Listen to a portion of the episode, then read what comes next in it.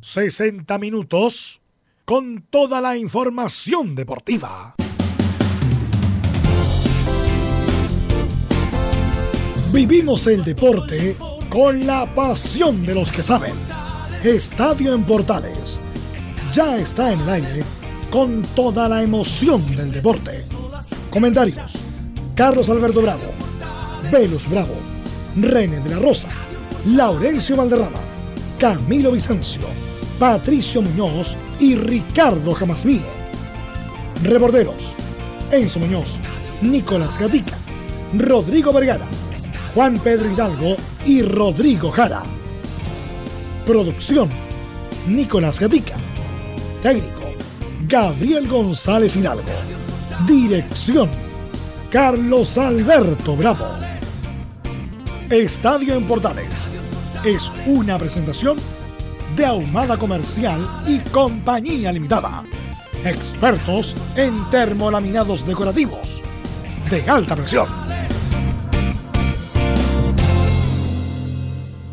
Muy buenas tardes, las 13 horas y 33 minutos y comienza la edición central de Estadio en Portales de este martes 24 de marzo de 2020 con eh, noticias en el ámbito, claro, eh, deportivo respecto a los Juegos Olímpicos que comentamos también, que si bien finalmente eh, ya hay acuerdo para postergarlos para el próximo año, para el 2021. También novedades respecto mm, a Juan Pinto Durán, que podría ser un centro también para atender a pacientes con coronavirus, pero todo eso lo va a detallar luego Nicolás Ignacio Gatica. Y estamos en contacto, como siempre, con Carlos Alberto y Velus Bravo. ¿Cómo están? Muy buenas tardes.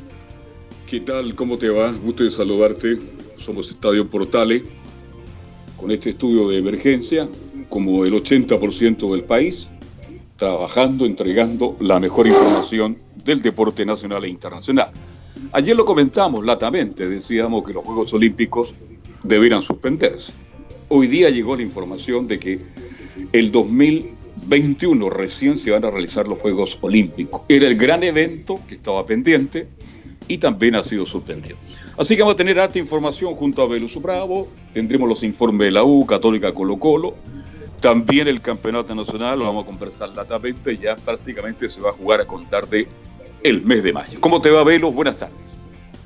No están así lo que el mes de mayo, bueno ahí Nicolás Gatica nos va a informar, quedó indefinido, por lo tanto ya no hay fecha, no hay fecha propiamente tal, sino mientras no se mejoren las condiciones sanitarias del país, no se va a reanudar el torneo. También vamos a tener un, informe de Juan Pedro Hidalgo, cuál es la actualidad de los equipos de la segunda región. Antofagasta, Cobreloa con nuestro compañero y amigo Juan Pedro Hidalgo, así que tenemos mucha información, Camilo, y qué mejor que ir con los titulares que lee nuestro compañero Nicolás Gatica para que en detalle nos comente la edición de hoy.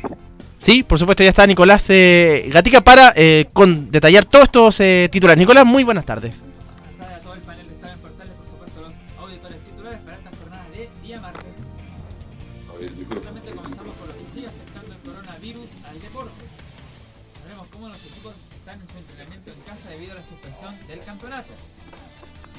Tendremos contacto de Antofagasta con las novedades del Club Micrófono, Gatica. Sobre lo mismo de la aseguraron claro que el fútbol no volverá de forma indefinida. El presidente Sebastián Moreno aseguró además que Pinto Durán será también un centro de salud. En lo internacional, finalmente, el COI y la organización de Tokio 2020 aseguró que los Juegos se disputarán en 2021. Lo ideal sería la misma fecha, vale decir entre el 24 de julio y el 9 de agosto. En Colo Colo, Harold May Nichols aseguró que la licitación del Monumental se verá más adelante y que por ahora no buscarán técnico. Y cerramos por supuesto como todos los días con la hípica junto a Fabián Rojas. Estoy más en la presente edición de Estadio en Portales. A Fabián Rojas estará en Santiago, ¿ah? porque él se ha movido mucho en los últimos días en avión y en bus. Así que hay que tomar algunas, algunas medidas de seguridad. Bueno, Velo, era una noticia que esperábamos todos. Los Juegos Olímpicos tienen otra fecha. Así es. Eh, lo comentamos ayer, eh, desde la, ahí me ayuda Camilo, desde la Segunda Guerra Mundial que no se suspendía los Juegos Olímpicos, eh, del año, me parece que fue el año 38, sí. se me ayuda Camilo ahí con la, con la historia. El 40 y desde que no se suspendían los Juegos Olímpicos. El gobierno japonés llegó a un acuerdo con el COI, el Comité Olímpico Internacional, para hacerlos el julio del 2021. puede ser como, no, pero si no cuesta nada diferirlo un año, meses, pero insisto, es obviamente que uno sabe la pandemia mundial, lo que significa, y que obviamente es mucho más importante recordar la vida que cualquier otra cosa, pero no saben lo que significa posponer Juego Olímpico para los deportistas que estaban llegando justo al momento de preparación para llegar al pic de rendimiento justo ahora. Hay algunos incluso que se iban a retirar en estos Juegos Olímpicos, no hablo de deportistas chilenos, sino en general, y que se difiera un año más es una verdadera tragedia dentro de la tragedia que estamos viviendo. Así que eh, es lamentable, bueno, eh, los juegos, el, coronavirus ha suspendido prácticamente todo. Eh, así que no, bueno, van a tener que adaptarse a esta nueva realidad, Camilo, de esta suspensión de los Juegos Olímpicos entre el gobierno de Japón que hasta el último minuto no lo quería suspender porque además la inversión es millonaria, o sea, no ni siquiera millonaria, trillonaria, eh, con todo lo que es con los derechos de televisión, etcétera, etcétera. O sea, es una tragedia dentro de otra tragedia. Camilo. Tal cual, de hecho tú lo mencionabas, Velus, eh, son en tres veces se han suspendido desde la era moderna los Juegos Olímpicos, desde que se realizan en, 1896, se suspendió en 1916, 1940 y 1944 previo a la Primera y Segunda Guerra eh, Mundial. Así que esos tres. Es. En tres oportunidades. Bueno, como ya está medio desfasado, pero igual vamos a escuchar a la ministra Pérez. A la ministra Pérez, claro, que antes hablaba mucho, hablaba poco, pero cuando habla igual te marea. Pero igual la vamos a escuchar. A la Cecilia Pérez, a la ministra, ex ministra, ministra del Deporte, que esto, dice que estos juegos deberían ser aplazados, dice la ministra Pérez. Somos respetuosos de la independencia del Comité Olímpico Internacional, pero sin duda eh, el, buen criterio eh, te lleva a sostener que estos Juegos Olímpicos eventualmente debiesen ser eh, aplazados. ¿Qué va a suceder? El Comité Olímpico Internacional lo dirá. Por mientras, nosotros estamos eh, reforzando desde sus casas, tenemos 61 deportistas con cuarentena eh, voluntaria o con cuarentena obligatoria eh, y todo lo que nos han solicitado, ya sean implementos para seguir con rutinas en sus casas, hemos coordinado para que eso sea posible. ¿Es lo óptimo? No es lo óptimo. Claramente no es lo habitual en sus preparaciones, así lo sienten ellos y nosotros esperamos que en ese sentido no primen los elementos económicos en el Comité Olímpico Internacional, sino que los netamente deportivos para tener realmente una fiesta en estos Juegos Olímpicos, fiesta que hoy día claramente no se está dando. Lo que sí destaco de la ministra Pérez, se, acordarán ustedes cuando encaró, interpeló a los dirigentes de la Comebol. Cuando se suspendió la famosa Copa Libertadores en Chile, les dijo, entre comillas, que había un vicio de corrupción en su actuar quedó ahí, ¿ah? como que la Comebol tampoco escaló mucho, pero yo creo que fue de, los de las intervenciones más importantes de la ministra Pérez en el último tiempo, Carlos Alberto. Ah, sí, comparto plenamente. Este, quedaron muchas cosas inconclusas. No olvidemos que el Estadio Nacional, Julio Martínez Prada, ¿no? inició una serie de trabajos, una serie de inversiones. Y resulta que esos trabajos, esas inversiones, quienes ya hemos tenido el privilegio de estar en el Nacional, sirvieron de muy poco. Así que mm, estaba molesto Chile porque estaba preparado para recibir, según ella, la gran final de la Copa Libertadores de América. Y al final, la inversión que se hizo quedó ahí y esperemos que ahora para los Juegos Panamericanos se pueda ocupar. Así que fue dura, fue frontal la ministra. Vamos a seguir escuchando a la ministra Pérez, César. César Navarrete, que está en los mandos técnicos, le mandamos un saludo, por supuesto. Justamente habla de la que la justicia deportiva no se va a cumplir justamente porque no van a llegar de la mejor forma, ahora peor porque ya se suspendió el principio base de los Juegos Olímpicos siempre ha sido la justicia deportiva. Y hoy día la justicia deportiva no se está cumpliendo. Primero, porque eh, los deportistas, y lo vemos nosotros con nuestros queridos deportistas del Team Chile y el Team para Chile, no han podido cumplir con sus planes de entrenamiento habitual. Segundo, porque les han suspendido los eventos deportivos clasificatorios para Tokio, ya sean preolímpicos o distintos eventos donde ellos ranquean para entrar finalmente por ranking a Tokio. Nosotros tenemos 15 días deportistas clasificados, nos sentimos súper orgullosos, pero también sabemos que podrían existir más si no hubiesen sido suspendidos los distintos eventos y aún así los clasificados no están pudiendo cumplir con su entrenamiento. Lo mismo pasa con deportistas de Asia, lo mismo pasa con los deportistas de Europa. Y en ese sentido esperamos que el Comité Olímpico Internacional, sabiendo el golpe que ha tenido esta pandemia en todo el mundo y también en el deporte, pueda evaluarlo en todos sus méritos y dar cuenta que de llevarse a cabo hoy día, como está la situación, los Juegos Olímpicos, la verdad es que nuestros deportistas no van a llegar de la mejor forma. Vamos a seguir en la misma César Navarrete, escuchando a la ministra Pérez para después darle la bajada, que los deportistas le comentaron justamente a la ministra Pérez que no estaban en condiciones y que les perjudicaba mucho este parate. Nuestros deportistas, con los cuales muchos de ellos yo he hablado, me han señalado que hoy día no están las condiciones para que ellos, los clasificados, tengan sus planes de entrenamiento habituales y los que podrían clasificar no tienen los eventos eh, deportivos para los cuales poder finalmente entrar a ese evento deportivo que es tan importante como son los Juegos Olímpicos. Vamos a esperar, vamos a reforzar en todo lo que podamos a nuestros deportistas. Hicimos todas las coordinaciones para traerlas de distintos continentes a nuestro país para que pudiesen cumplir sus cuarentenas. Se están y se han preparado como si los Juegos Olímpicos se fuesen a mantener, pero claramente nos perjudica lo que ha sucedido con la pandemia. Ahora la, la pregunta, Camilo, Nicolás Gatica, Carlos Alberto Bravo, es si se mantendrán las becas, porque se difiere todo para el próximo año. Esta, había becas PRODAR, becas ciclo olímpico, todo lo demás. Eh, no se jugaron clasificatorios. Bueno, todo ha sido un, un desmadre, como dicen los mexicanos. Me imagino que se respaldarán las becas, la, los bonos de preparación, independiente que se haya deferido un año más.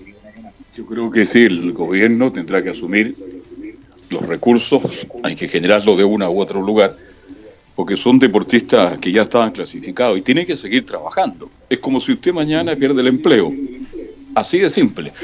Así que los deportistas chilenos yo creo que tienen que merecer todo el respeto y ya tendrá que hacer el ministerio, no sé, el gobierno central, de dónde salgan los recursos, los esfuerzos para tener absolutamente a los deportistas nuestros en absoluta actividad. Carlos. De hecho, si se modifican los Juegos Olímpicos, también tendría que modificarse todo el ciclo porque eh, los, Juegos eh, los Juegos Panamericanos, los eh, Suramericanos también, que son que también es parte del ciclo olímpico. Así que ahí va, a haber, tendrían que modificarse todos los, todos los años también. Así es, se modifica el ciclo olímpico y bueno, me imagino con detalle, la misma ministra del Deporte nos va a tener que comentar el señor Mujica, el presidente del Comité Olímpico, cómo se, se resuelve de aquí hasta el próximo año todo esto administrativo, que es muy importante, porque hay que recordar que esto no es eh, un ratito y me preparo para los juegos, esto es la vida para algunos deportistas. Eh, viven del sueldo que les otorga el Ministerio del Deporte, entrenan, se matan entrenando. Eh, para llegar a este justamente este momento y lamentablemente se va a diferir por las razones ya expuestas por el famoso coronavirus. Velus. Eh, sí. Estamos en contacto con Juan Pedro Hidalgo ya. Ah, qué bueno, ya estamos conectados con nuestro compañero Juan Pedro Hidalgo para que nos comente la actualidad de los equipos de la segunda recepción con esta pandemia. ¿Cómo está Juan Pedro? ¿Qué tal, Jesús? Un abrazo tremendo para ti, también para Carlos Alberto y a todo el panel de Estadio Portal y a toda la gente a nivel nacional para comentar también de las novedades de Club Deportes Fagasta. Vamos a agarrar algo también de Cobreloa, también de acá del norte del país, Así es. Así es, Pedro, cuéntame, ¿cuál es la actualidad tanto de Antofagasta como Cobreloa? ¿Cómo lo han vivido? ¿Cómo se han preparado? ¿Están en sus casas, me imagino, no?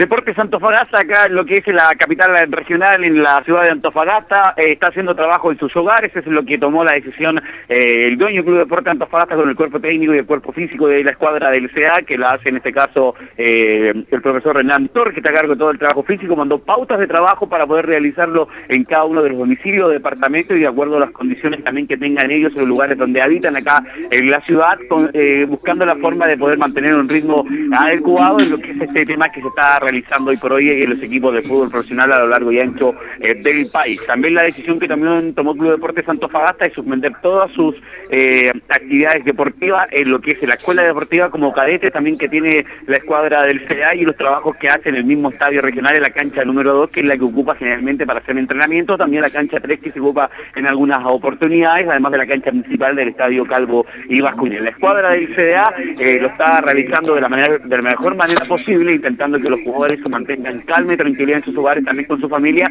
manteniendo esta cuarentena que se está pidiendo a la gente a nivel nacional. Los jugadores del fútbol profesional y los jugadores del Club Deporte Antofagasta lo han tomado de esta misma manera, entendiendo la preocupación y cuidado también que tienen que tener ellos para lo que es el tema físico y sobre todo también manteniendo lo que son las dietas adecuadas para lo que son los jugadores de alto rendimiento, en este caso también asociándolo con lo que son los Juegos Olímpicos, como es el fútbol profesional. Uno de los que habló también refiriéndose a esta situación fue el arquero suplente de cuadra del CA, Ignacio Nacho González, que se refirió a las pautas mandadas por parte del cuerpo técnico para referirse a lo que es el trabajo que están haciendo en sus hogares. El trabajo que realizamos son pautas que entrega el preparador físico, obviamente todo, todo pasa por él y él es el, el que sabe qué trabajos son los que más nos sirven para este momento. Así que pasan por él, haciendo rutinas que el club nos entrega las rutinas, como lo decíamos, lo que tienen que hacer diariamente, lo que tienen que realizar, de lo que en los espacios que tienen adecuados, los que tienen gimnasio aprovechar, en los departamentos de esa instancia, los que tienen un patio cómodo ocupar también esa instancia, y también se refiere el siguiente audio Nacho, Nacho González a cómo es la forma de comunicación que están teniendo en este momento con parte del cuerpo técnico, con el preparador físico y también con los jugadores. No, nos comunicamos de la misma forma que siempre, sino que por, por WhatsApp y todo, somos un grupo unido, así que eh, es de vital importancia saber cómo está cada compañero en este momento. Hay unión en este club de deportes Juan Pedro? en este momento. Dígame, Velus. El, no ha tenido chances de jugar eh, Ignacio González, ha sido banca todo el, todo el torneo, ¿no? No ha tenido la opción de jugar ningún partido, por lo menos lo que es el torneo en sí, los partidos que no ha jugado ninguna opción, en un momento siguió la opción, en un momento que estuvo resentido de Fernando Hurtado, pero no, no ha jugado ningún minuto. Partidos oficiales, de Deportes Fagasta, ningún minuto, jugó un partido amistoso con la gente de Iquique a inicio de año, pero más que ello nada en lo que es el torneo oficial de Sí, particular lo Contreras que tuvo su momento pique en Palestino, ¿ah? pensaba que se iba a consolidar, y después cometió graves errores, me acuerdo, en Copa Sudamericana y en Copa Libertadores, y además se peleó con Ivo Basay en Palestino eh, y perdió la opción de ser titular, incluso en algún momento. Algunos, no sé, es un correcto arquero, pero algunos afiebrados incluso lo pedían para la selección chilena. Velus. Eh, me conta porque yo seguí la carrera muy atento de, del Nacho González. Su gran momento fue en San Luis Quillota, y de ahí vino, vino Palestino. Y se encontró con un técnico como Basay, a quien conozco, que tiene este, muy fuerte personalidad, eh, y, y el Nacho González también tiene su y se engancharon los dos, y al final quedó afuera y apareció eh, Cerda, que se transformó prácticamente en el arquero titular de Palestino. Y ahora él deja a Palestino, se va a Antofagasta, mi estimado amigo Hidalgo, resulta que tampoco tiene la oportunidad, porque está Hurtado, que es un tremendo pedazo de arquero que tiene Antofagasta, y que a lo mejor tarde le llegó la oportunidad de ser titular, porque Hurtado hace mucho tiempo que venía buscando una posibilidad de ser el número uno de Antofagasta. Carlos. Y que lo ha hecho muy bien en el arco del Club Deportes Antofagasta, Camilo. De hecho, ¿se acuerda? Eh, para, volver a lo de González, que claro, fue figura en ese San Luis que termina descendiendo con Miguel Ramírez. Bueno, Miguel Ramírez se va un poco antes, pero era la figura, pese a que le habían convertido varios goles, pero por la defensa, pero tuvo varias tapadas importantes. Así es, ¿no? Nacho González, que un hombre que ha hecho buenas inversiones, incluso ha salido en diferentes reportajes de, de la prensa escrita que tiene bastante inversión inmobiliaria Juan Pedro Hidalgo. Exacto, agente inmobiliario, él ayuda a muchos jugadores del fútbol profesional a poder lograr arriendos o poder que puedan comprar casas, departamentos a nivel nacional. La última del Nacho González se refiere a un mensaje también a, a los hinchas del Club Deporte Antofagasta y al público en general por lo que está viviendo en este momento con el COVID-19.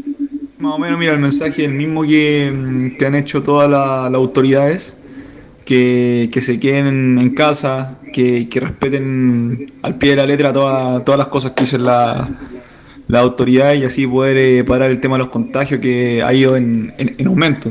Ya hay dos personas que, que, han fallecido, entonces el panorama está, está complicado. Así que entre todos tenemos que colaborar para que no siga expandiéndose esta, esta cuestión, ¿no? Hay claro, Ignacio González, refiriéndose al mensaje también de mantener tranquilidad, hacer una cuarentena voluntaria en este momento en la ciudad de Antofagasta, que recordemos en la mañana se, se, confirmaron tres casos más, hasta el momento son 16 en la región de Antofagasta, donde la capital aumentan eh, tres casos más de los que habían hasta el día eh, de ayer. Usted, Juan Pedro, ¿cómo lo está llevando? ¿Está en cuarentena también, me imagino? En cuarentena con la familia, mi señora, mis hijos, estamos en cuarentena, de hecho no recibiendo visitas ni de familiares, ni de amigos, ni de nadie acá en la, en la casa. Usted en no recibe visitas en todo el año, me han contado, ¿ah? aparte, aparte, aparte. Generalmente salgo más que más que vienen, ¿ah? así que eh, estamos en cuarentenados el, acá en la ciudad de Antofagasta. Algunos no entienden el mensaje, algunos no captan lo que está sucediendo y la ciudad acá, en la capital, como es la capital de Antofagasta, en la capital de acá de la ciudad también la situación se ha puesto complicada porque va aumentando día a día. La alcaldesa pidiendo a autoridades que tomen quizá eh, eh, carta en el asunto con lo que es la capital, a ver si se puede cerrar un poco en una semana para poder mantener un poco la tranquilidad también de, la gente. ¿Y qué es de la actualidad del, del, otro grande de la región, Cobreloa, Juan Pedro? Exacto, yo creo, y el cuarto grande del país, yo también lo diría a Velus, también agregando grande, Por supuesto aunque no le gusta mucho eso claramente, ¿ah? pero la escuadra de Cobreloa también está haciendo trabajo en sus hogares, de hecho, desarmaron el gimnasio que tenían en el complejo que ellos tienen allá en, en Calama para poder entregar eh, eh, cada... Parte de lo que es el gimnasio a los jugadores, al plantel, para que puedan hacer trabajo en sus hogares. Y eso indudablemente que un llamado de atención que hizo también el preparador físico de, la escuadra de, Cobreloa, pensando en las condiciones adecuadas que tenían que tener parte de lo que es eh, el cuerpo de jugadores, que también hace trabajo físico. Mi colega me manda que, por ejemplo, Diego Jiménez, que es el PF de la escuadra de Cobreloa, está buscando la forma que se mantenga la, eh, se mantenga la dieta, que todos estén condiciones de que por lo menos quizás una vez a la semana, dentro de la medida de lo posible, puedan ir a, un recinto eh, que tienen ellos condicionado allá en la ciudad de Calama, que es una clínica, para poder pesarse y ver en qué condiciones están cada uno de los jugadores de Cobreloa. Sabemos que como es la, regla del de Fantasma Figueroa para mantener la condición física adecuada y no perder el ritmo físico también eh, en lo que son sus equipos. Y en este caso, en, este sentido, es muy estricto el Fantasma para cuando él dirige el club donde él está ahí, en esta pasada como Hay que recordar, Juan Pedro, que el fantasma, el único fantasma, nadie le puede decir a nadie, a ninguna persona en el mundo fantasma, porque el único fantasma del mundo es el fantasma de Figueroa. Exacto, de hecho tuvo una polémica con un colega de acá de Antofagasta que eh, de hecho eh, que hizo esa pregunta y él fue claro, el único, el único es él y que no anden inventando otros fantasmas. Me lo gané con, con se dice el técnico de la escuadra de Correloa. Escuchemos al mediocampista de la escuadra naranja, a Pablo Caballero, que se refiere a estos entrenamientos distintos que están viviendo en sus hogares allá en la ciudad de Carama. No, los días de entrenamiento han sido, son, obviamente son distintos, no es lo mismo. Eh, los espacios se reducen, no estás el día a día con tus compañeros, no despejas tanto la cabeza como, como los días normales que, tenemos cuando, cuando entrenamos grupal. Pero bueno, este, hay que adaptarse, hay que saber sobrellevar la situación y, bueno, este, estar tranquilos que esto tiene que pasar rápido, ser positivos y cuidarse hay que cuidarse, hay que ser positivo, hay que tener calma y tranquilidad para estos entrenamientos diferentes que hay. Otra cosa que se refirió también Caballero fue que él tiene familia en Italia y algo que le preocupa bastante es la situación que está viviendo, eh, recordemos, muy difícil con lo que es todo el contagio del COVID-19 allá en el país italiano, se refiere también el mediocampista de la cuadra de Copperloa. Tengo, tengo familia en Italia, tengo mis, a mis tías y a, a mis primos, a mis tíos, a todos. Tengo mucha familia ahí en Italia y lo, y lo que están viviendo, la verdad es, tratan de estar, ellos están tranquilos, tratan de sobrellevar la, situación de la mejor manera posible porque eh, en el caso de ellos ahí no pueden dejar de trabajar, eh, están expuestos por momentos, pero, pero sí, es, eh, se vive, es, es, muy grave lo que se está viviendo en Italia. trato de hablar diariamente con ellos para saber su salud este, y bueno, eh, obviamente deben estar asustados porque, eh, como te decía anteriormente, son, son muchas vidas las que, las que se están perdiendo por día. Este, y bueno, eh, obviamente de mi parte está el susto porque mi familia es, son muy importantes para mí. Este, así que bueno, como decía, hay que, yo que lo tengo al lado, que lo vivo, en sentido de mi familia, tendríamos que ser más, más precavidos nosotros. Las palabras sinceras ahí de Pablo Caballero refiriéndose a la preocupación que tiene con su familia allá en Italia, a llamar a la preocupación también a lo que está pasando en Italia, también a tener los cuidados suficientes acá en Antofagasta, en toda la segunda región, en toda la capital de Antofagasta, en todo Calama, en Tocopilla, en Mejillones, en María Elena, en los diferentes pueblos que hay acá en la segunda región del país. Eh, Velus, entendiendo un poco, resumiendo lo que pasa en Cobreloa, en Club Deportes Antofagasta, también en cuarentenaos los jugadores del Club Deportes Antofagasta haciendo el trabajo físico con las pautas que lo mandan eh, los Tanto de Cobreloa como de Club Deportes Antofagasta, a los jugadores del fútbol profesional acá en el norte del país.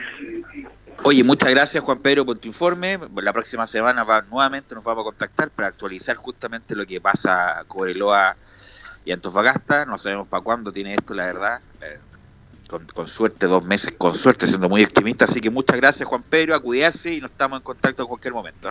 Sí, Velus, un abrazo tremendo y a través de los mismos grupos de WhatsApp de Portales, recordemos que siempre estamos desde 7.30 a 8 haciendo Estadio en Portales AM, informando también de lo que pasa a lo largo y ancho del Por país. supuesto. Abrazo tremendo, Velus, ¿ah? Gracias Juan Pedro, cuídese. Ahí estaba Juan Pedro Hidalgo con el informe de los equipos de la segunda región, Cobreloa y Club de Deportes de Antofagasta. Antes de irnos a la pausa, Camilo, ¿qué le parece que escuchemos al señor Moreno? Sí. Y que después de la pausa vamos a leer el comunicado que Nicolás Gatica debe tenerlo impreso y subrayado respecto al NFP, que habla de la recandidalización de la FIFA y de la selección femenina. ¿Qué le parece que escuchemos eso? Vamos con, entonces con Ahora debemos enfocarnos en la recalendarización que hará FIFA para ir planificando las fechas que restan eh, este año y establecer un cronograma de trabajo con miras al, al repechaje olímpico frente a Camerún. Nuestra selección de todos modos eh, seguirá preparándose. Nuestro cuerpo técnico está en contacto permanente con las jugadoras, se les envía pautas de trabajo, no solo físicas, sino también de apoyo psicológico y nutricional. Ahí estaba el señor Moreno respecto a lo de la de lo de la FIFA, pero como esto se suspendió definitivamente, capaz que se juegue hasta el próximo año lo de, lo de las mujeres. Yo pienso que igual, si yo con esto quedó prácticamente ya para el próximo año porque la situación amerita. Bien, vamos a hacer la pausa, ya falta un minuto, dos minutos para las dos, vamos a hacer la pausa como corresponde y luego estamos de vuelta con los informes de la U, Católica, Colo Colo y mucho más en Estadio en Portales.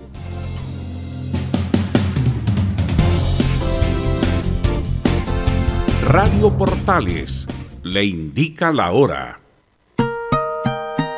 13 horas 59 minutos.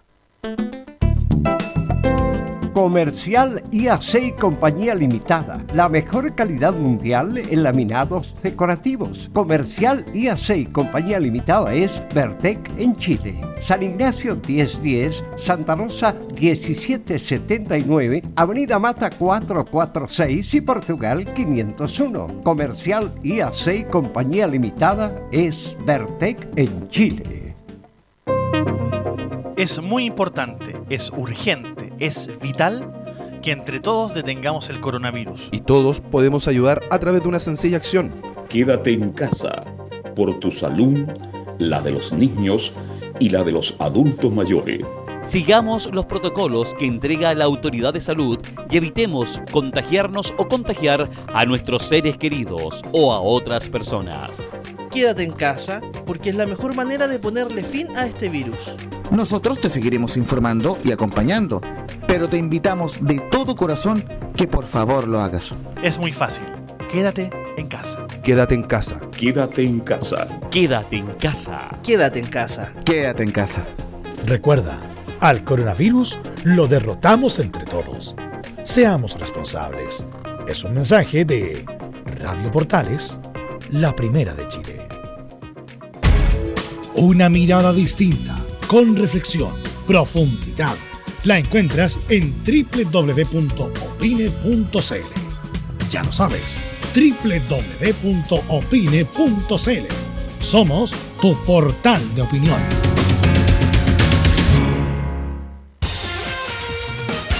Disfruta las carreras de tu hipódromo Chile estés donde estés, jugando y ganando desde teletrack.cl. Primero, ingresa a teletrack.cl y crea tu cuenta con tus datos.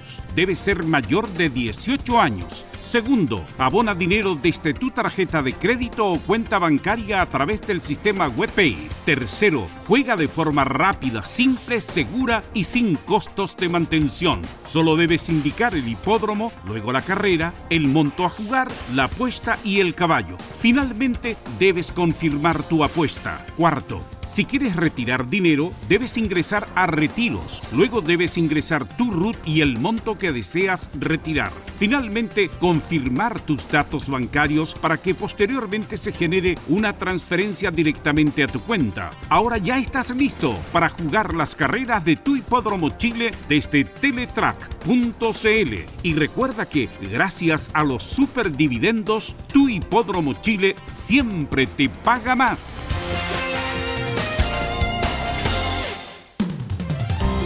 Termolaminados de León, tecnología alemana de última generación. Casa Matriz, Avenida La Serena, 776 Recoleta. Foro 22 622 56 76. Termolaminados de León.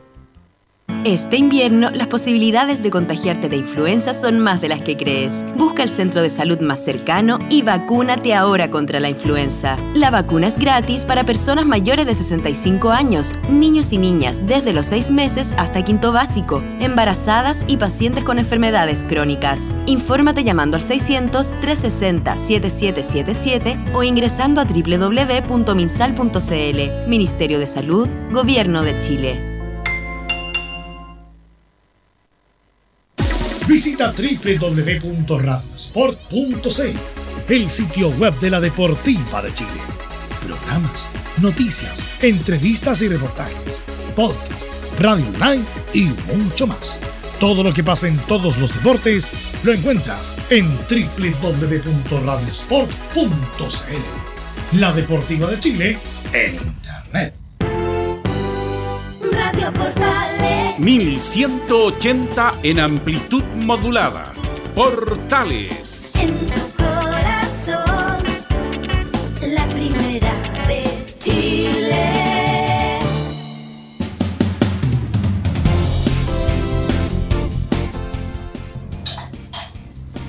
14 horas y 3 minutos y estamos de vuelta en Estadio en Portales de esta de este martes 24 de marzo.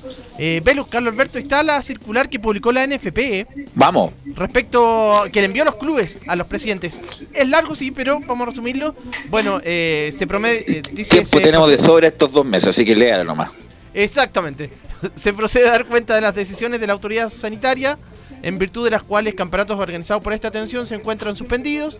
Ahí recuerda que el pasado 12 de marzo se había comunicado esta decisión del, entre el 19 de marzo y el 19 de abril. Los partidos del fútbol profesional amateur deberían disputarse sin público, todo ello conforme a las facultades extraordinarias eh, conferidas a dicha autoridad en virtud del decreto número 4 de 2020. Bueno, hace un recuento de lo que se había aplicado y el punto más importante dice, bueno, en relación de lo precedentemente expuesto y en atención a diversas inquietudes recibidas, corresponde informar que, punto 1, los partidos de los campeonatos nacionales de fútbol en todas sus series y categorías se encuentran suspendidos por expresa disposición de la autoridad nacional competente.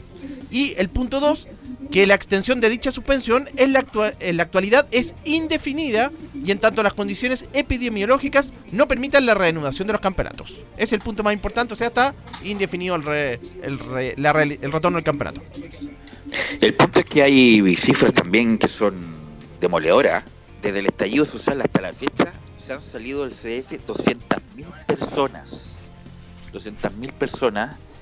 Y lo comentamos acá, el mayor fuente de financiamiento del fútbol es la televisión. Por lo tanto, si anda mal la televisión, anda mal los abonados. No hay fútbol.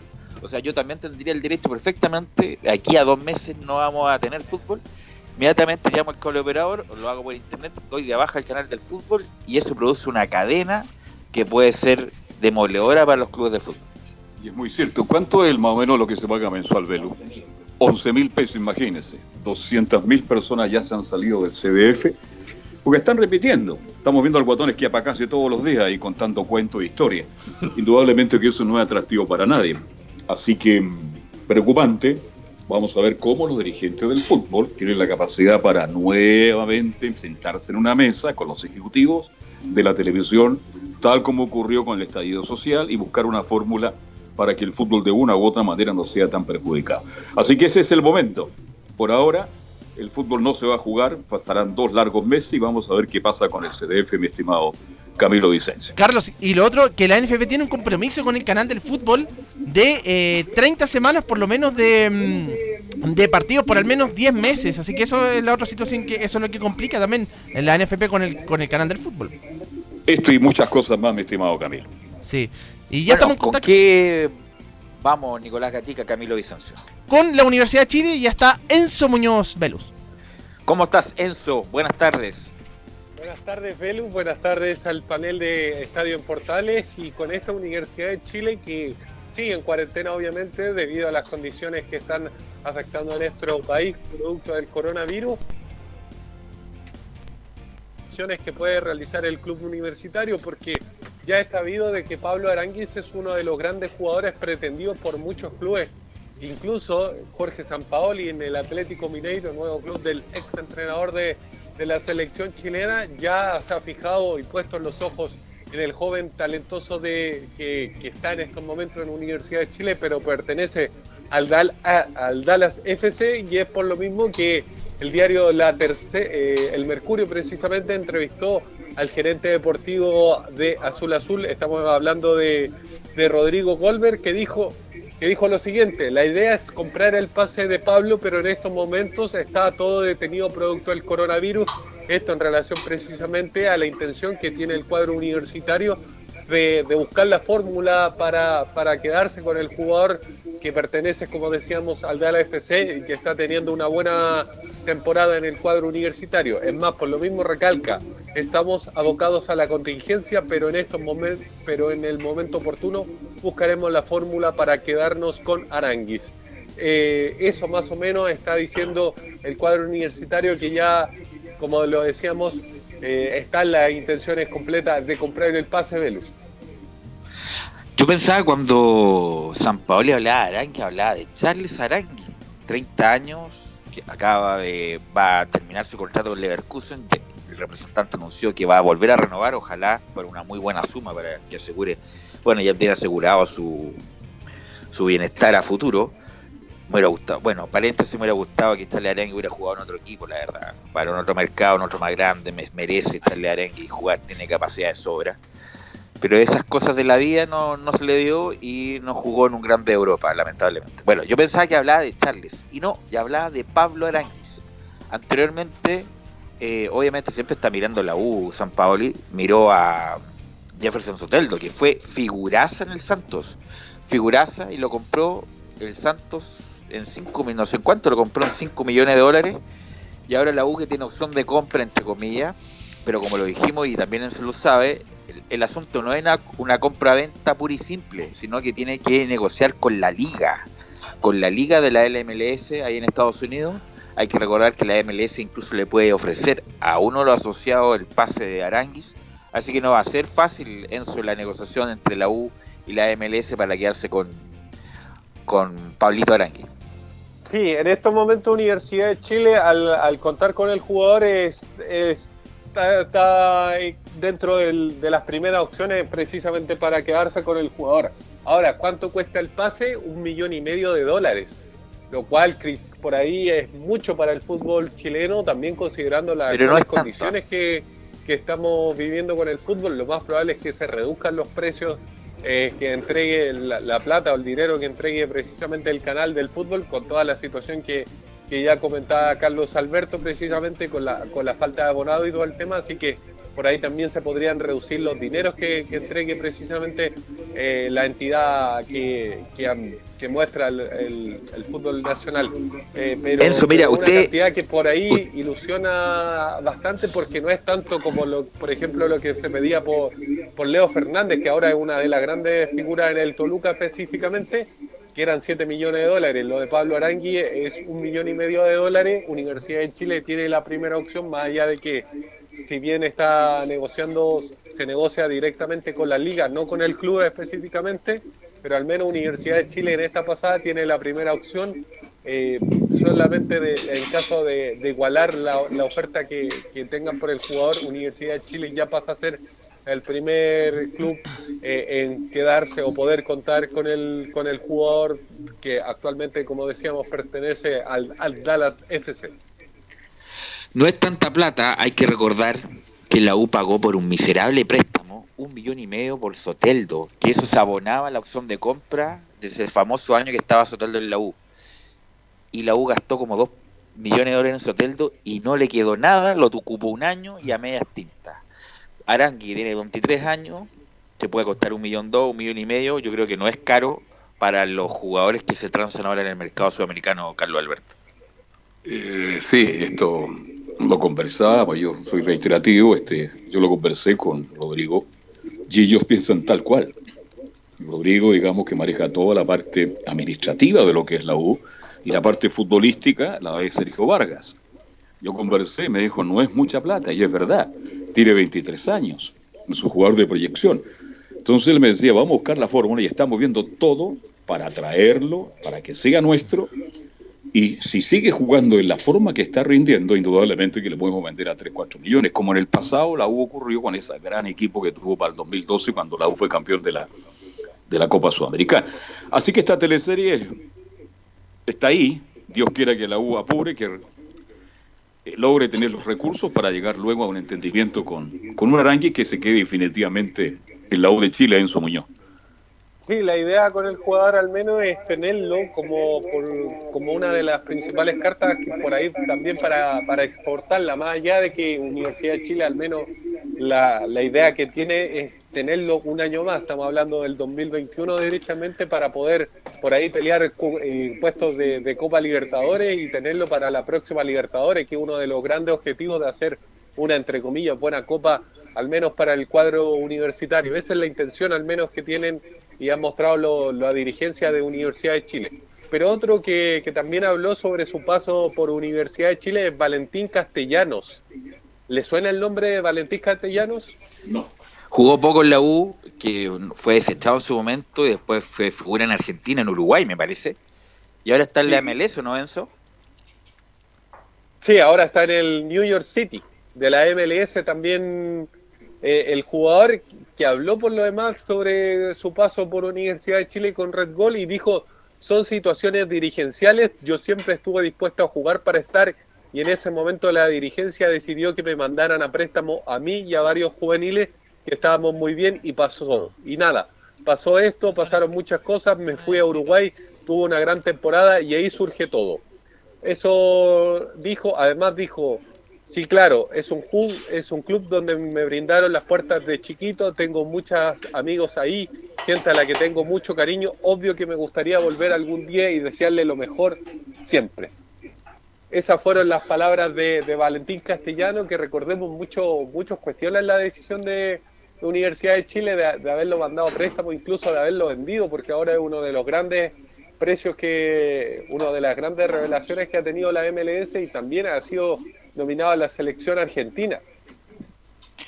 Bueno, hay una cantidad de jugadores juveniles la U que, entre comillas, dilapidado, pero bueno, la U está en otra etapa ya, con otra dirigencia, con otra mano, y esperemos que los errores no lo cometan. La U ya tiene varios juveniles, o jugadores, más, que juveniles, jugadores jóvenes en el primer equipo, Camilo Moya, Franco Lobos, bueno, Guerra, que viene, viene hace tiempo, eh, Alarcón, que se fue ahora a préstamo a Temuco, eh, está el arquero Campos también, que lo hizo muy bien o bastante bien en, Inter de Porto Alegre. Así que todos los errores respecto de juveniles que la U sí tenía, que tenían calidad, están en otro lado. Bueno, esperemos que la U no, no repita el mismo error, Enzo.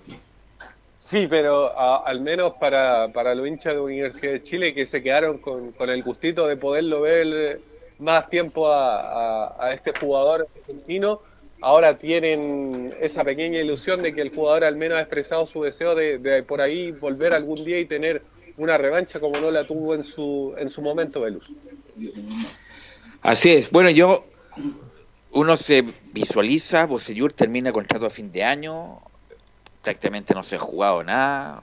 Bosellur, eh, cuando volvió, volvió, volvió bien, en muy buen nivel, físicamente estaba apto, me imagino que ya está casi recuperado del desgarro, así que tienen mucho tiempo los dirigentes para visualizar quién puede seguir, quién no, a quién se le compra el paso o no, a quién se le roban el préstamo no, así que tiempo van a tener, Enzo.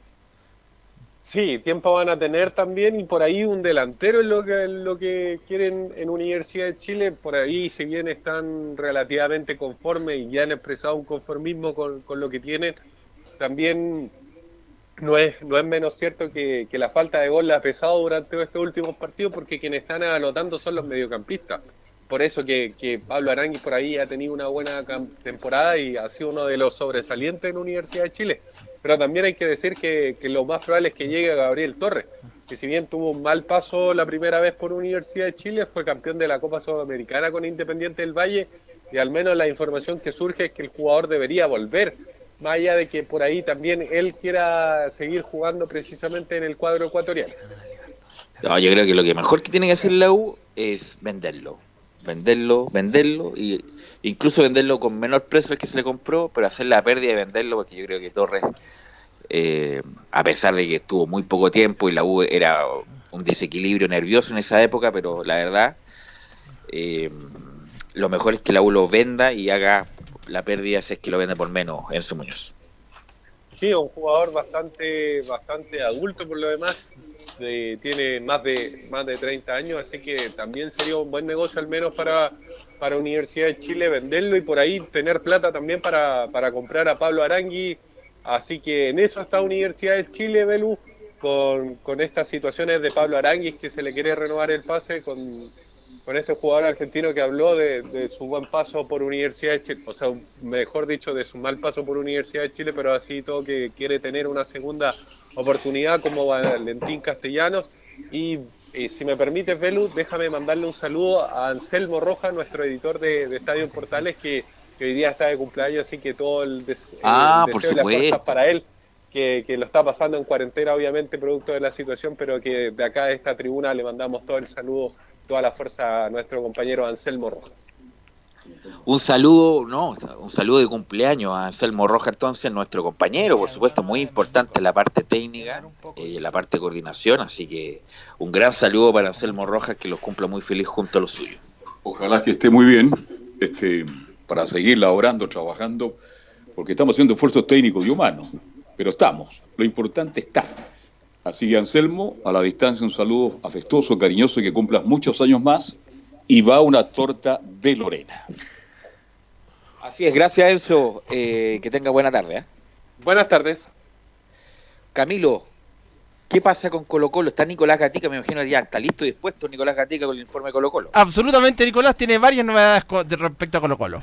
Sí, la primera... Entonces, la primera pregunta que le hago a Nicolás Gatica es que, en atención al coronavirus, Harold Malnico anunció que no van a seguir buscando técnico por el momento, y Gualberto Jara, que usted en algún momento yo lo defenestré, bueno, pero lo defenestré por, por la coyuntura, no por la realidad, o sea, por la coyuntura, no por lo que pudo haber sido, lo más probable, lo más seguro es que Gualberto Jara seguirá en Colo Colo por estos meses.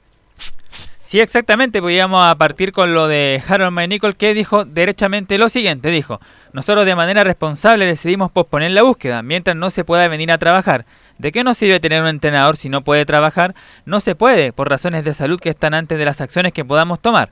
Además, claro, de ayer la noticia dejará de buscar un entrenador por el momento y justamente por, lo mismo que, que ha comentado, Gualberto Jara seguirá al mando del plantel de honor por lo menos hasta el mes de junio o por lo menos cuando se pueda retornar al fútbol. Y la primera opción que surge en el equipo de Colo Colo, bueno, ya descartado la semana pasada Gustavo Alfaro, lo de Sergio Batista es más que nada, bueno, como lo dijo el propio entrenador ayer, hubo más contacto entre los representantes representantes, no era algo tan de, de Colo Colo mismo. Hay jugadores que siguen diciendo de que Borges es la mejor opción, Fierro, eh, Calule habló por ahí también diciendo que Borges iba a ser la primera opción, pero también descartado eso, el que aparece nuevamente como primera opción para Colo Colo cuando ya se normalice todo va a ser el ex técnico de la Católica, Gustavo Quinteros, que sigue siendo la, primera opción, ¿eh? del todo del, gusto de los dirigentes de Colo Colo, dicen que sobre todo de Aníbal Mosa es uno de, de de los gustos de, de los dirigentes de Blanco y Negro, así que cuando se normalice todo, él irían por ese entrenador que podría quedar libre en junio justamente por la que está jugando ya en, dirigiendo en México, perdón. Y no le ha ido del todo bien. Usted, Camilo, que sigue a Quintero porque tuvo su paso por la Católica, no le ha ido del todo bien a, a Quintero en el campeonato mexicano, probablemente tal. No, y por eso eh, es la posibilidad que pueda partir en, en junio. También por eso te- ahí recién podría escuchar la- las ofertas. Eh, claro, no tuvo una buena temporada en estos primeros meses. Pues sí, él se fue recién en eh, a fines de diciembre, principio de enero. Ahí se fue eh, Gustavo Quinteros y ya eh, cuatro meses allá y no le fue bien en la primera parte en el campeonato mexicano. Bueno, se ha visto tanto nombre de Colo Colo que uno más, uno menos. Bueno, vamos a ver en qué termina todo esto. en- Ojalá próximamente, ojalá no. ¿A ¿Qué nos deparará esta famosa coronavirus, Nicolás Gatica?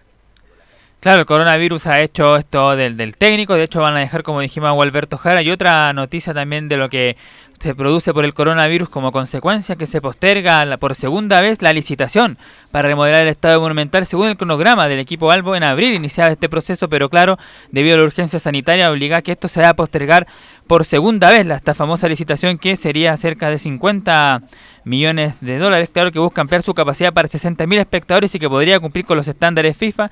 Recordemos que también la idea es que este estadio monumental pueda servir para una posible sede para el Mundial del 2030, si es que la FIFA se lo da a Chile, Argentina y otros países.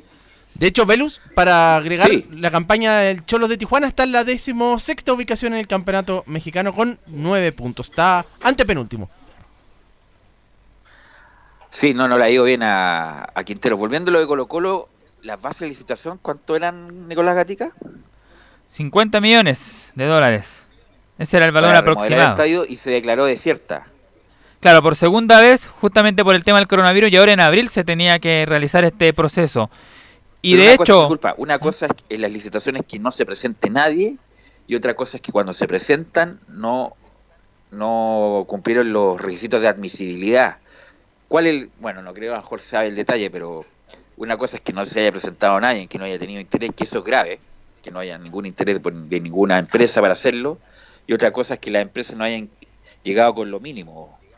No, yo lo que tengo entendido que Colo Colo parado por el momento que se está viviendo, no se puede concentrar mucha gente en el estadio trabajando y sí, ¿Quién se presenta para tratar de llegarse al proyecto? parece que no se presentó nadie entonces porque yo no he leído absolutamente nada, pero los dirigentes de Colo Colo dicen que no es el momento, hay que esperar un par de meses cuando el país ya esté más tranquilo y volver, ¿no es cierto? Volver absolutamente para un estadio que hace mucha falta. Yo espero que Colo Colo invierta esa plata porque Chile no tiene un estadio a niveles FIFA. El Estadio Nacional, a quien quiero y respeto y admiro, cuántos recuerdos tengo de ese estadio, pero ya no está, quedó chico. No hay cómo mejorar el Estadio Nacional, definitivamente. Entonces, qué bueno que Colo Colo tenga esta inversión y a futuro sea el estadio que realmente esté a niveles mundiales. Bueno, escuchemos a Harold McNichol que responde, ¿en qué está la licitación del Estadio Monumental, Harold? Es evidente que la remodelación del estadio va a tener que, replantearse también. A pesar de eso, hemos hecho y tenemos algunas mejoras que las vamos a anunciar en, la Junta de Accionistas, pero básicamente esta nueva situación del, del mundo nos lleva a replantearnos tal como fue en octubre, después del, del estallido social, si es el momento conveniente o no de, de trabajar en un modelo nuevo para el estadio o esperar que todo vuelva a ser como era hasta el 30 de septiembre. No, no, nosotros todavía no hemos llamado a la licitación, la licitación, las bases están listas desde eh, octubre del año pasado, bueno, porque la íbamos a sacar en noviembre esa licitación, y lamentablemente estamos con, con esta pandemia, pero llegado el momento lo haremos. Eh, hay muchas empresas que estuvieron interesadas en su momento, Ahí lo que dijo Mike Nichols sobre lo del estadio. Mire, no hubiéramos ahorrado todo lo que hablamos, gastamos saliva y lo menos que hay que gastar ahora es saliva porque se contagia el coronavirus es justamente lo que dijo Javier Malnicos, que todavía no habían llamado a licitación, no obstante que el año pasado había empresas interesadas para hacer esta esta remodelación, que insisto, el Colo Colo y lo- los mismos hinchas de Colo Colo saben que hay una parte del estadio que hay que hacerla de nuevo porque tiene problemas de ángulo graves. Hay lugares en el estadio monumental que no se ve toda la cancha, o sea, algo insólito. Así que el Colo Colo se merece un estadio de primera línea, de primer nivel, que sea también alternativa al Estadio Nacional en su momento para cualquier evento, eh, no solamente la selección chilena, sino que, ¿por qué no?, para el fútbol en general. Así que el peor momento para hacer alguna inversión es ahora. Y yo le encuentro razón a Harold Bennico es que aguantarse un poco, incluso inversión de todo tipo, ¿ah? Solamente ahora en este periodo, hablando un poco de economía, hay que aguantarlas. Hay que aguantarlo co- como sea este periodo, estos dos meses, y menos esperar inversión, sobre todo con la volat- volatilidad que hay en los mercados en particular, Camilo Nicolás. Así que eso con las novedades de Colo Colo en cuanto a la licitación y también al nuevo técnico que por el momento Alberto Jara va a seguir en la institución colocolina. Mañana tendremos más novedades de Colo Colo. Y para terminar, Camilo, ¿qué nos indica Católica? ¿Qué está haciendo Católica? ¿Alguna noticia institucional? ¿Alguna noticia para que el hincha se actualice? Sí, por supuesto, eh, que sigue en este periodo de, cuarentena la Universidad Católica prohibió una videoconferencia. Estuvo Gastón Lescano contestando las preguntas de, lo- de los diferentes eh, medios de, de comunicación. Y bueno, Gastón Lescano habla directamente de que este periodo no lo tomamos como vacaciones. Bueno, no, acá todo bien. Eh, La verdad que dentro de todo llevándola eh, de la mejor manera a esta cuarentena. Y como decís vos, obviamente eh, entrenando, porque no, no lo tomamos como, como vacaciones a esto. La verdad que estamos en contacto con, con, el equipo, con, con los chicos eh, todo el día, eh, por intermedio de WhatsApp, el grupo que hemos armado. Y, y obviamente también los, los trabajos que, que venimos realizando. Eh, voy a repetir, no, no lo tomamos como vacaciones ya que nos dieron muchas pautas eh, a seguir de- desde la casa. Para contextualizar, él estaba en su en su casa, en una, en- ahí en una pieza, con la vestimenta del club, obviamente, y bueno, con la mm, también con frente a un computador, y ahí se conectaban eh, con los medios de comunicación ahí de la también de la a cargo de prensa de la Universidad eh, Católica. Y bueno, este periodo, claro, no se sabe cuándo van a volver a los entrenamientos todavía, recién cuándo van a mm, cuándo van a jugar. Bueno, así que va a ser prácticamente como una pretemporada nueva la que van a tener que, realizar cuando vuelvan. De eso habla Gastón Lescano. Dice que sabemos que esto, esta para nos va a frenar mucho. Sí, nosotros sabemos que, esto nos va, nos va a frenar mucho, y sabemos que, va a depender obviamente de, de la predisposición que tengamos nosotros desde la casa, eh, ya que nos brindaron todo como para entrenar. No es lo mismo obviamente estar entrenando todos juntos eh, en San Carlos, con todo el equipo, todo el plantel, obvio, pero eh, somos conscientes que, desde acá se puede trabajar más que nada en, en lo físico, como para llegar eh, o, a la vuelta de los entrenamientos estar medianamente adecuado en la, parte física y que no cueste tanto regresar al ritmo que teníamos. Bueno, y también les dieron, eh, como él decía, el club aportó con material suficiente como bicicletas, como pesas y todo eso para mantenerse en la en forma física mientras dura este esta cuarentena. Así es, pues así van a estar todos los equipos entrenándose de esa manera, como lo comentamos. Cuando termine esto, cuando se declare, entre comillas, que se puede volver a la normalidad, los clubes van a estar dos semanas, yo creo, haciendo una intertemporada para volver a, a ponerse en línea, o sea, ponerse en forma, no es llegar y, jugar, así que por eso lo veo, lo veo bastante lejano la reunión del fútbol, lamentablemente ya es, alguna gente está muy aburrida en las casas, independiente de compartir con la familia y todo lo demás, pero bueno, eh, todo está, no solamente Chile, Argentina, el mundo, América, Europa, están todos en la misma, acaba ahora India de también declarar cuarentena total, así que va a estar complicado esta, esta semana. Belus, de hecho había solo un país que estaba eh, jugando fútbol todavía en Bielorrusia, ahí recién, y generaba muchas críticas eh, eh, eh, eh, que se continúe jugando precisamente. Es que ahí no llegan ni los porteros a esos partidos. No. Llega, llega muy, muy, muy poca gente, así que esa es la razón, pero ya se determinó y se va a cerrar. Bien, seguiremos este estudio de emergencia. Espero que no me echen de acá. Hemos hecho un, un arriesgo a este lugar acá para que no. ¿Mm? Como todos los medios de comunicación, todo el mundo transmitiendo al 50%, pero lo importante es informar, entregar la información. La radio no puede parar.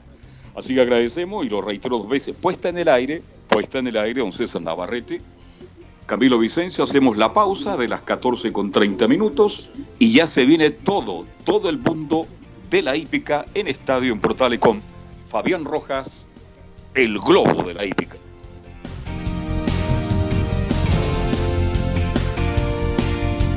Radio Portales le indica la hora.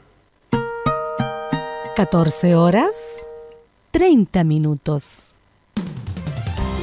Termolaminados de León, tecnología alemana de última generación. Casa Matriz, Avenida La Serena, 776 Recoleta. Foro 22 622 56 76. Termolaminados de León.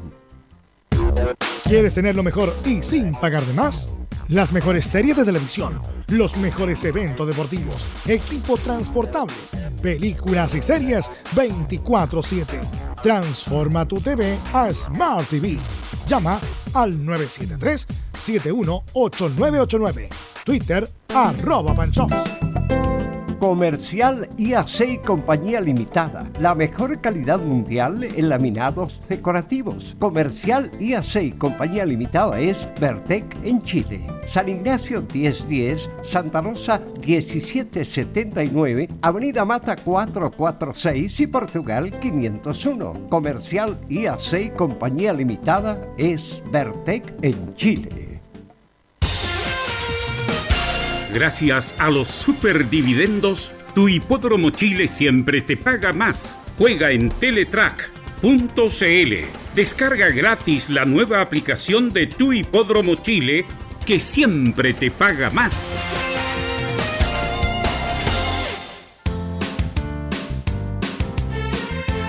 Hola, les saluda Carlos Zapag. Tengo una cordial invitación para ustedes. Lunes a viernes desde las 15.30 hasta las 17.30 horas. No se pierda Portaleando la tarde. Música, servicio, entrevistas, noticias en el 1180 AM Radio Portales.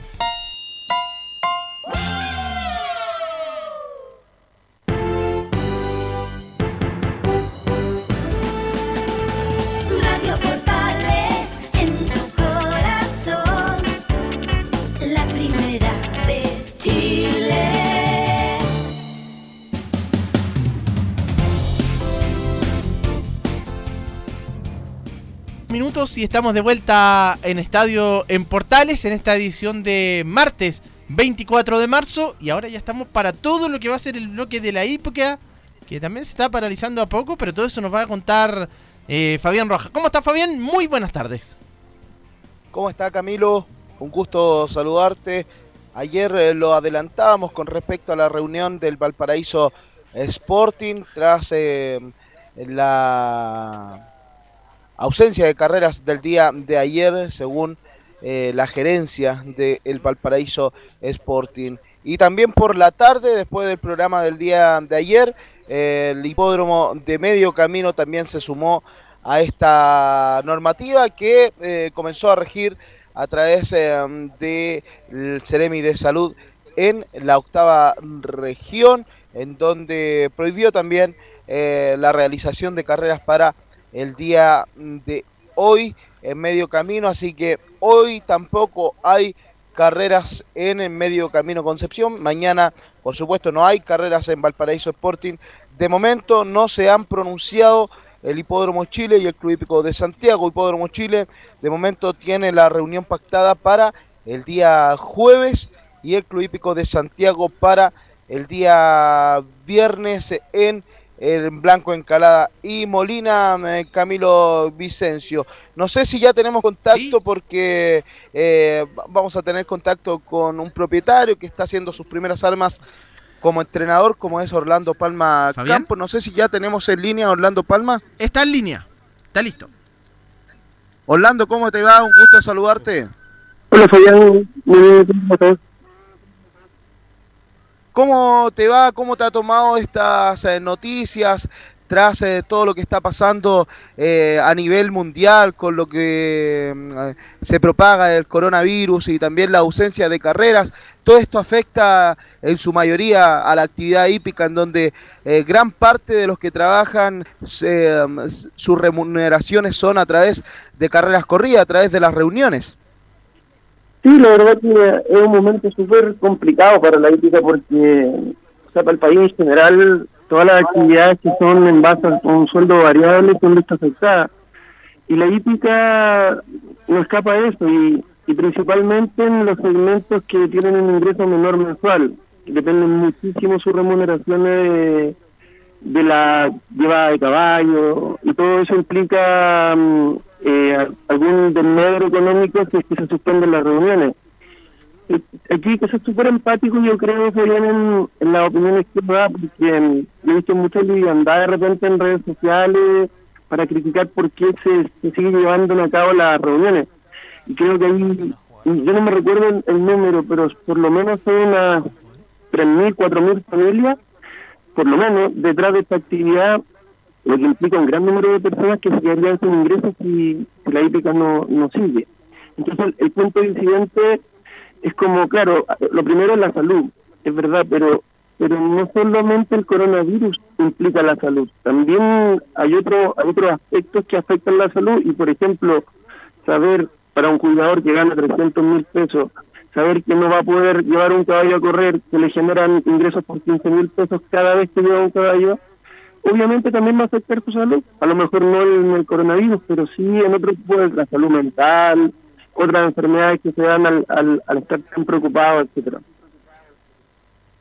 ¿Tú crees que está bien la norma que está rigiendo a través de los hipódromos que ya se han pronunciado, como es el Valparaíso Sporting y Medio Camino? ¿Y eh, cómo tomas eh, la noticia de que aún no se pronuncie el Hipódromo Chile y el Club Hípico de Santiago con esta normativa?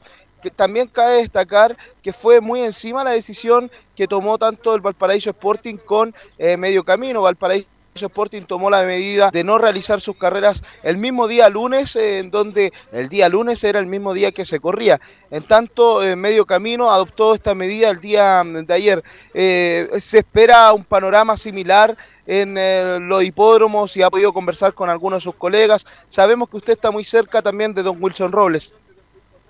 Sí, sí, sí, a Don Wilson lo tenemos entre algodones porque la idea es que no se exponga esto y porque está dentro de la población riesgosa.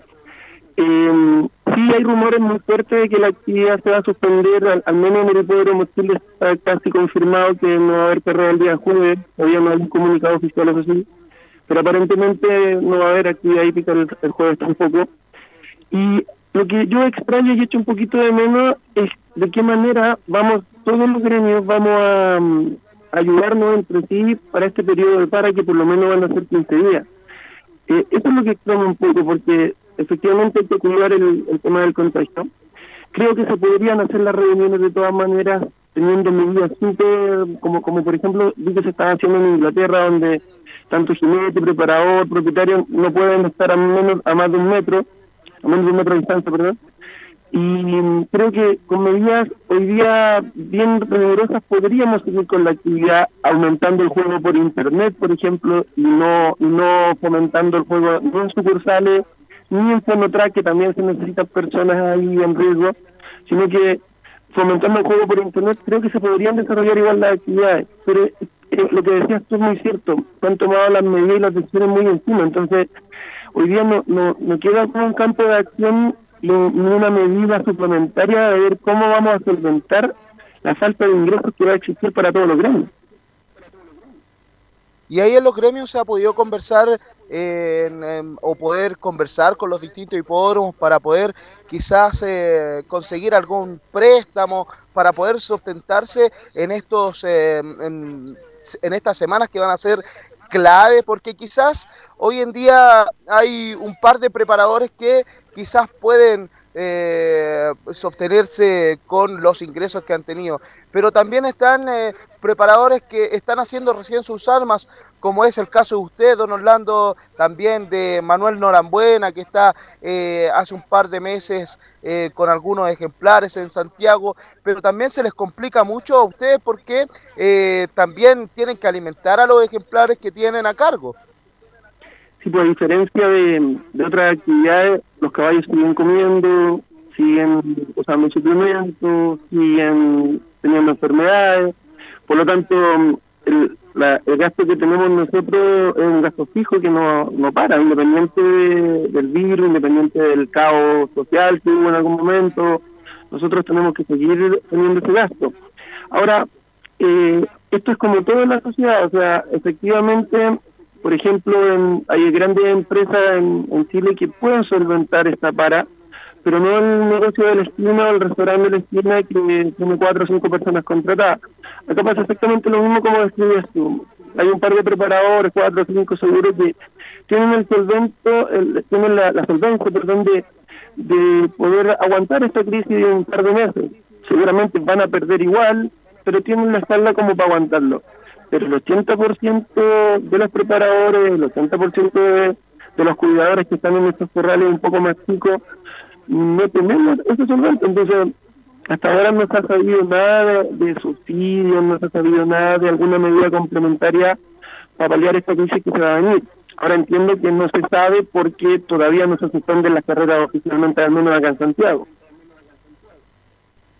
Claro, eh, es, un, es un tema bien eh, complejo lo que está pasando. Estamos conversando con Orlando Palma Campos. Además, usted también tiene experiencia en el manejo de eh, grupos de trabajo, porque usted fue gerente también de ADECO, ¿no es así?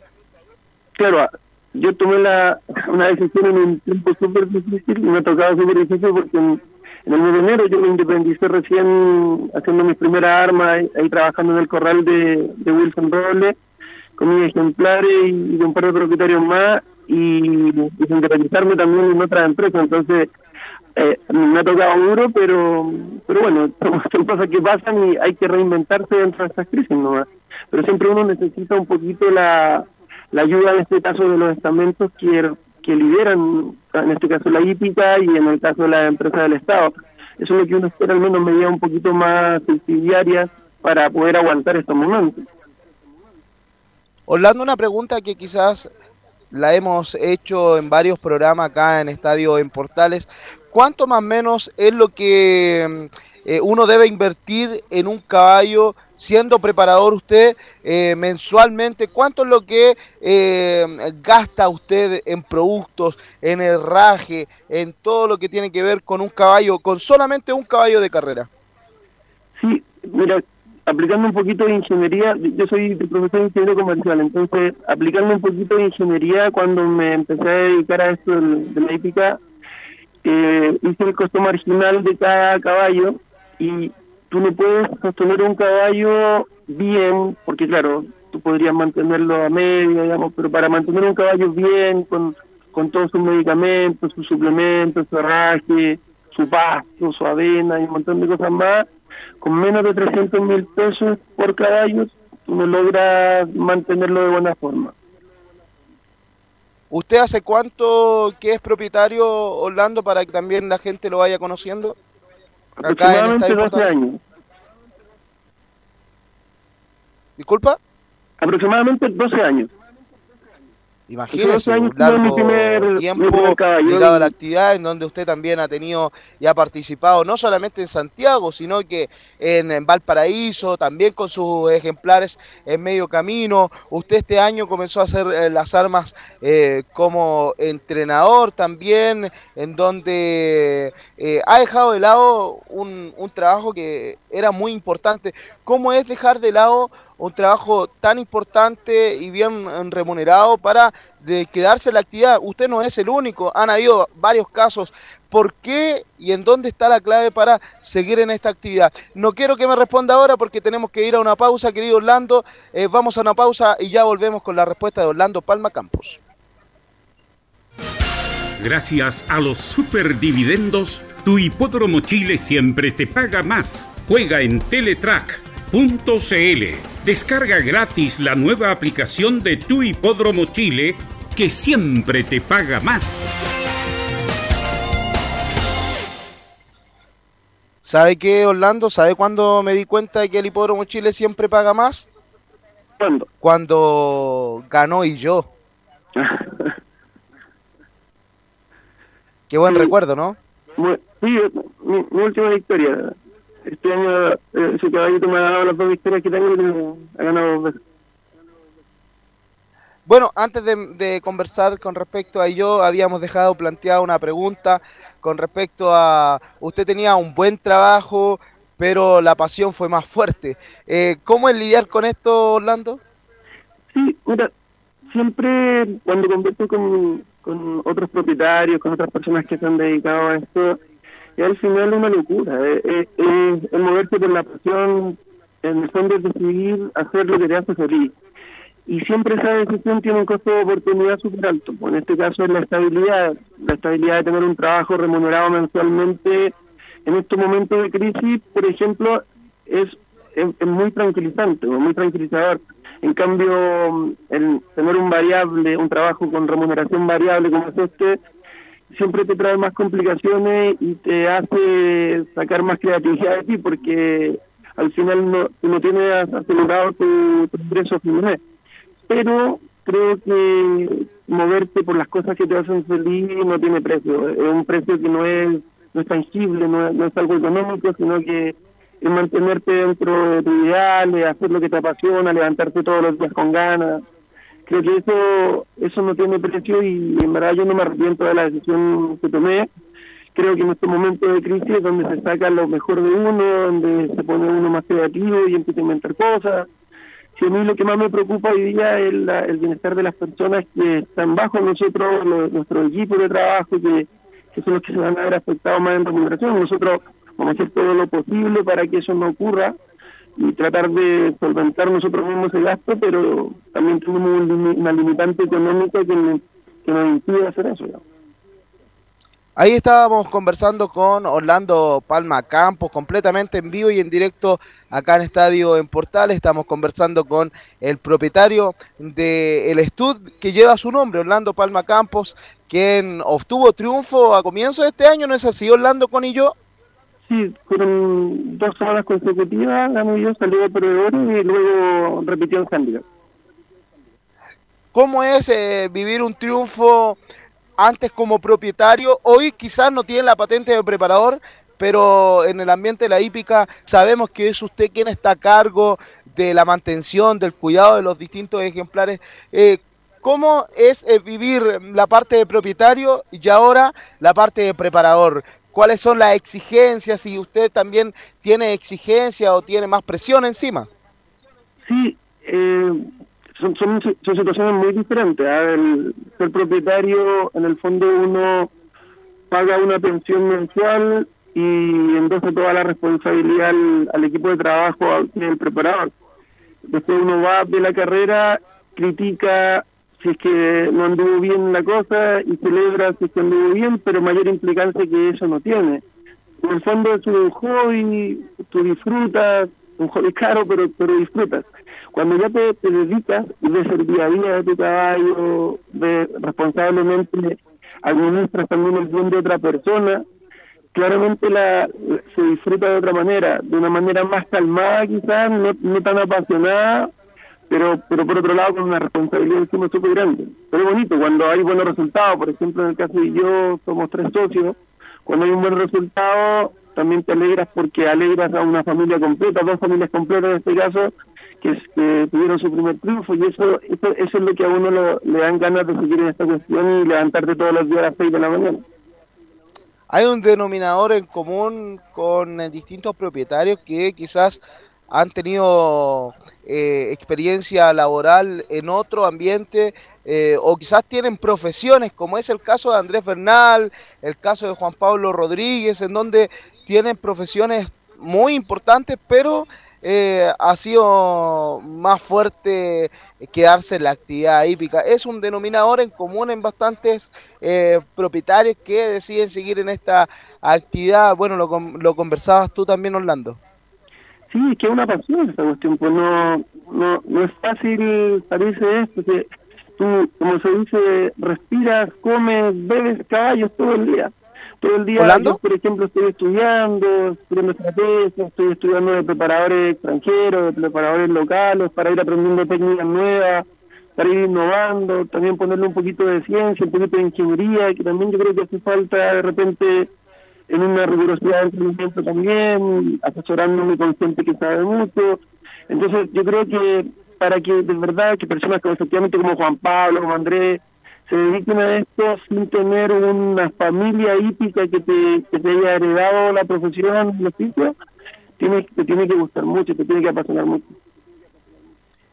Pero, ¿qué tan importante es eh, la familia también? Porque hay una familia detrás de cada profesional y uno también tiene que ser respaldado en este sentido. ¿Qué tan importante ha sido la familia de Orlando Palma Campos para seguir en la actividad, eh, Orlando? Mira, es fundamental. Ahora, qué buena pregunta porque yo puedo, pude hacer, pude dar este paso porque yo soy soltero sin hijos.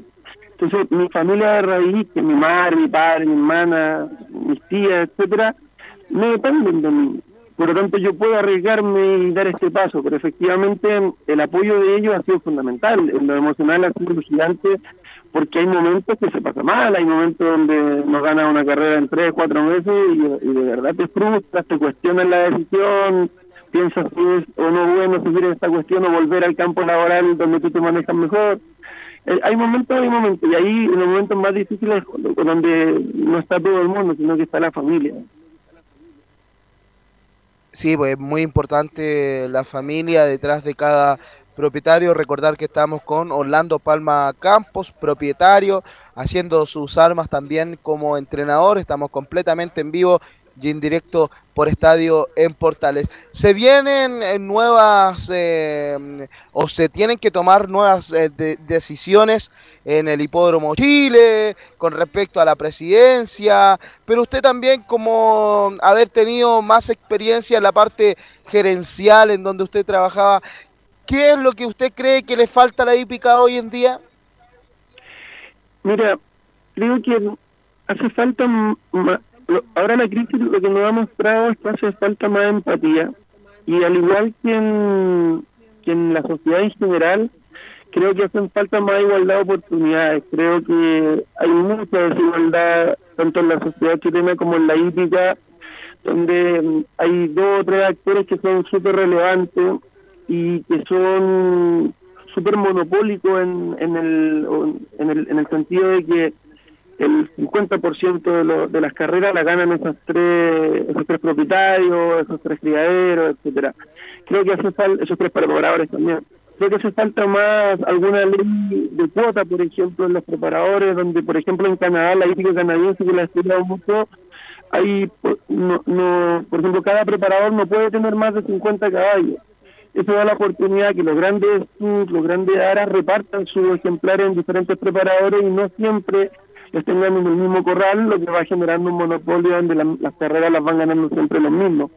Entonces, yo creo que hacen falta medidas de ese estilo, en, términos técnicos de la hípica, más protección a los trabajadores mm, de base que, hacen la hípica, que son los cuidadores, cuidadores, capataces, la gente que está a cargo de los corrales, creo que necesitan un poquito más de protección social también, por ejemplo, para este momento donde son los que van a, van a ser más afectados. Y en la parte que nos genera los ingresos, creo que también es importante innovar de manera más rápida. Creo que hemos, hemos innovado, pero nos faltan algunas cositas. El juego por internet creo que es fundamental que lo empecemos a llevar a cabo para que pueda, podamos subsistir en casos de, momentos como crisis como este. Y, por ejemplo, el momento de crisis social también llevamos seis meses en, en, en no normalidad, digamos, con la ética, donde tuvimos que adelantar los horarios, donde tuvimos que sacrificar un montón de cosas y yo creo que esta misma crisis nos han dado la posibilidad de avanzar más rápido, pero pero sí se necesita mucho más tecnología asociada a la ética. ¿A usted le gusta el nuevo horario que se ha implementado en la hípica de terminar un poco antes las carreras? Antes terminaban cerca de 10.30 o hasta 11 de la noche, incluso a veces le gusta que terminen un poco antes, a las 9 de la noche, para que también la gente eh, o también los trabajadores puedan llegar un poco antes a sus hogares. Sin duda que esa fue una de las mejores medidas que se ha tomado en esta crisis porque pienso que los trabajadores, los cuidadores están llegando a y media, siete de la mañana a cada corral y terminar una jornada de repente a las 11, de repente si el caballo ganó, tiene que quedar para el doping, llegar a la 1 de la mañana a su casa. Es imposible el otro día andar con la misma energía si tienes que estar en 5 horas más en el trabajo. Así que no, es una súper buena medida. Hay que adaptarse como en todo, porque efectivamente el trabajo de entrenamiento es durante la mañana, entonces a veces se complica cuando te toca correr una carrera a las 12, pero es súper adaptable y yo creo que genera un mayor beneficio que costo esa decisión. Bueno, es una medida que le ha ayudado a bastantes eh, profesionales, y no solamente a profesionales, a cajeros, eh, que también eh, son eh, parte fundamental de los que trabajan a diario en los distintos eh, recintos eh, de eh, los hipódromos. Bueno, para finalizar ya, Orlando, quiero hacerle una pregunta porque yo sé que usted está muy ligado al corral de Wilson Robles, Juan Emilio Robles. ¿Qué tan importante ha sido eh, padre e hijo eh, Wilson Robles y Juan Emilio para esta nueva aventura que ha tomado eh, en su vida? No, es fundamental porque, como tú sabes, hoy día para poder sacar patente de preparador es súper complejo porque hay un montón de restricciones que tú tienes que, o sea, de, de requisitos que tienes que tener y uno de los requisitos es tener un corral, pero a la vez, si no tienes corral, no tienes, no puedes sacar patente, entonces es como un círculo vicioso. Entonces fue fundamental el trabajo que estoy haciendo con ellos, me, me he aprendido muchísimo en el corral tanto de ellos, de Wilson, de Juan Emilio, una voluntad súper grande siempre, eh, también con mis otros socios, Fernando Coloma, Francisco Coloma, y principalmente yo te diría que de donde más he aprendido ha sido del, del equipo de trabajo, que son, son secos, eh, los cuidadores, eh, me, ayudan todos los días, entonces de los jinetes, aprovecho de mandarle un saludo a Alejandro Maureira que está eh, a punto de operarse, una lesión en la columna, fue fundamental también al principio, me ayudó montón, Carlos Ortega, Jaime Mino, con ellos he trabajado muchísimo y todos ellos me han, me han aportado mucho en, en esta etapa, entonces hoy día yo no me puedo llamar como preparador porque no, no tengo la patente para hacerlo, pero sí estoy trabajando muy de la mano con el, en el corral dentro del equipo y me han incorporado muy bien dentro del equipo, así que muy contento y, esperanzado en lo, en lo que se viene. Espero que pasemos esta crisis rápido nomás y, y podamos volver a la normalidad para poder seguir experimentando esta pasión, seguir dándole trabajo a la gente, satisfaciendo a muchas otras personas también. Muchísimas gracias Orlando, ya estamos llegando al final de esta nueva edición de Estadio en Portales. Muchas gracias Orlando. Que muy bien. Ahí estábamos en, eh, en contacto telefónico con el propietario Orlando Palma Campos, quien eh, nos mostraba su visión también de eh, la actualidad hípica del coronavirus que también ha afectado bastante a la actividad eh, turfística. Muchísimas gracias por su sintonía, ya estamos llegando al final de esta transmisión de Estadio en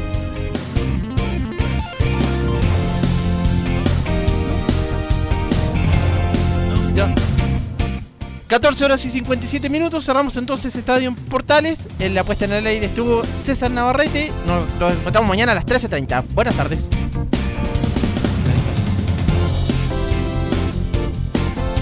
Siempre junto a todo el deporte.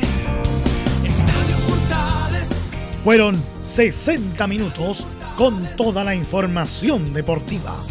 Vivimos el deporte con la pasión de los que saben. Estadio en Portales fue una presentación de Ahumada Comercial y Compañía Limitada. Expertos en termolaminados decorativos de alta presión.